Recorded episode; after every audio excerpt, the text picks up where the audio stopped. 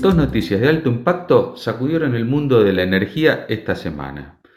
Por un lado, Total, una de las 10 mayores compañías petroleras del mundo, anunció que dejará de procesar petróleo en su refinería Grand Puig en Saint-Edmond, en Francia, que será adaptada para producir biocombustibles y biopolímeros. Ya en 2015, la multinacional de origen francés había comenzado las obras para reformar su refinería ubicada en La Med, también en Francia, para reemplazar el petróleo por aceite de colza, girasol, palma, carinata, utilizar cebo vacuno u otros materiales biológicos. Para ello invirtió 300 millones de dólares y ahora la refinería, que fue reinaugurada el año pasado, se convirtió en una biorefinería y puede producir hasta 500.000 toneladas de combustible diésel renovable por año.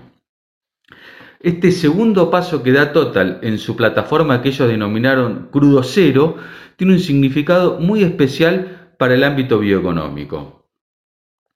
Pero esta iniciativa va más allá de los combustibles y se sumerge dentro del campo de la química verde, un espacio hasta ahora poco explorado por las empresas energéticas. La compañía francesa anunció que el proyecto incluye también la construcción de una unidad de producción de PLA un prometedor bioplástico compostable que tiene aplicaciones en el packaging de alimentos, para envases rígidos y para varias aplicaciones industriales.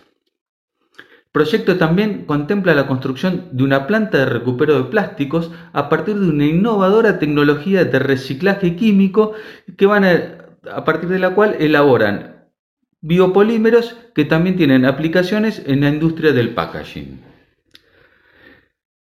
Este espaldarazo que recibieron los biocombustibles de parte de una de las mayores petroleras del planeta estuvo contrarrestado por las nuevas noticias que llegaron desde el otro lado del Atlántico. El gobernador de California, Gavin Newsom, acaba de firmar un decreto para prohibir la venta de automóviles a pistones a partir del año 2035. Una iniciativa que ya ha adoptado el Reino Unido y que viene siendo debate en los Estados miembros de la Unión Europea.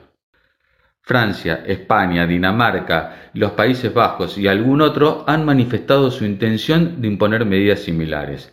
Sin embargo, serían incompatibles con la legislación comunitaria, según la comisaria de Industria y Mercado Interior, Elvieta Bienskowska, luego de una consulta que le realizó el Parlamento danés el año pasado. El argumento es que si la venta, matriculación o importación de vehículos es legal en Europa, no lo puede prohibir uno de sus Estados miembros. Siempre prevalece la legislación del bloque sobre las nacionales. En su lugar, los Estados están adoptando y avanzando con restricciones a la circulación para este tipo de automóviles en los centros urbanos. California representa el 11% de las ventas de automóviles de Estados Unidos, que a su vez es el segundo mayor mercado detrás del chino. Aunque habría que ver qué pasa con los transportistas, viajantes y turistas de estados vecinos que visiten California, el decreto Newsom podría parecer a priori un golpe duro para los biocombustibles y para los farmers, ya que el 40% del maíz producido en Estados Unidos se destina a la elaboración de etanol. En la decisión del gobernador seguramente ha influido el hecho de que California no es un estado productor de soja ni maíz, aunque sí un gran consumidor de ambos granos. La medida no debe desesperar a la industria de biocombustibles, ya que hay otros indicios que auguran un esperanzador futuro. Repasémoslos. Siempre se ha considerado los biocombustibles como combustibles de transición hasta que llegue la electrificación. Hay sectores del transporte que difícilmente pueden electrizarse. Por ejemplo, la aviación comercial, la industria naviera, la maquinaria off-road dependerán de los biocombustibles por muchos años más. Y prueba de ello es que en lo que va del año, tres grandes empresas petroleras estadounidenses han comenzado a adaptar cuatro refinerías para dejar de procesar petróleo y utilizar aceites vegetales para, elaborar biocombustibles, en línea con el anuncio reciente de la compañía Total. Otro dato interesante es un informe de Bloomberg de esta semana que muestra que se ha disparado 40% el precio del aceite de soja como consecuencia de la mayor demanda de aceite para elaborar biodiesel y diésel renovable. Empresas como Amazon han elegido este combustible para reducir su huella de carbono y lograr ser carbono neutral en 2030. El transporte de carga es otro de los sectores donde la electrificación tardará bastante tiempo en llegar.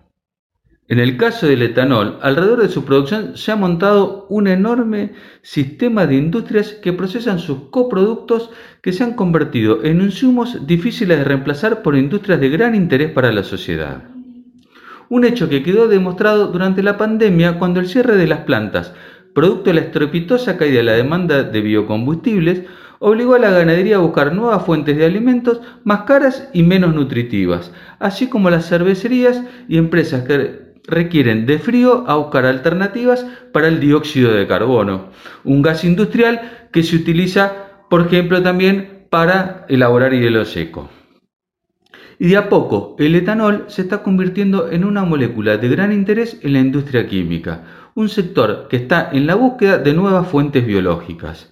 Prueba de esto es que el césped sintético que se utilizará en los estadios de los próximos Juegos Olímpicos de Tokio, postergados para el año que viene por la pandemia, estarán elaborados a partir de carpetas plásticas que tienen su origen en el etanol de caña de azúcar.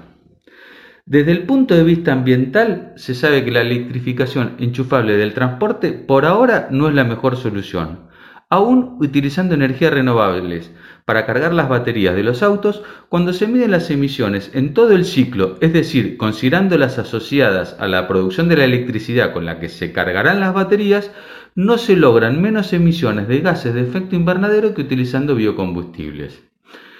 El motivo es la huella ambiental de la gran cantidad de minerales que requieren las baterías fundamentalmente y las estaciones de recarga. Distinto será cuando se llegue a la era del hidrógeno, y allí el bioetanol y la biomasa tienen mucho camino por recorrer. Lo que está claro es que se vienen tiempos de cambios.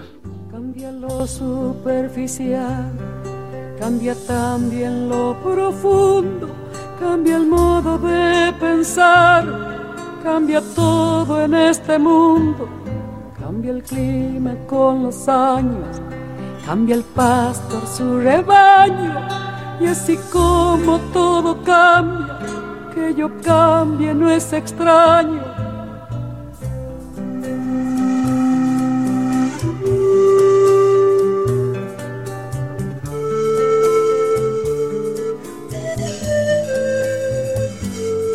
Cambia el más fino brillante, de mano en mano su brillo Cambia el nido el pajarillo, cambia el sentir un amante, cambia el rumbo el caminante, aunque esto le cause daño. Y así como todo cambia, que yo cambie no es extraño.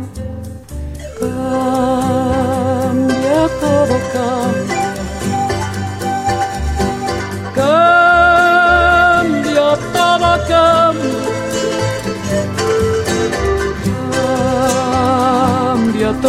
Todo cambia. Cambia, todo cambia.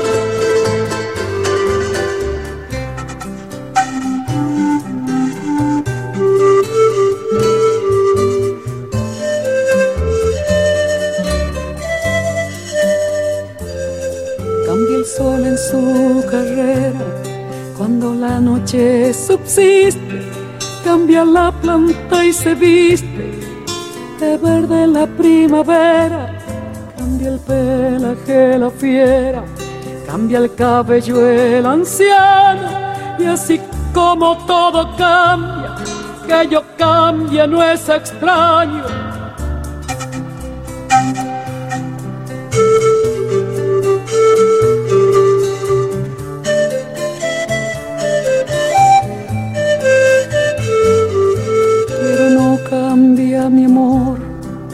más lejos que me encuentre, ni el recuerdo ni el dolor de mi pueblo y de mi gente. Lo que cambió ayer tendrá que cambiar mañana, así como cambio yo en esta tierra lejana. Cambia todo, cambia cambia a todo cambia. Cambia, todo cambia. Todo cambia. Pero no cambia mi amor, por más lejos que me encuentre, ni el recuerdo ni el dolor de mi pueblo y de mi lo que cambió ayer tendrá que cambiar mañana, así como cambió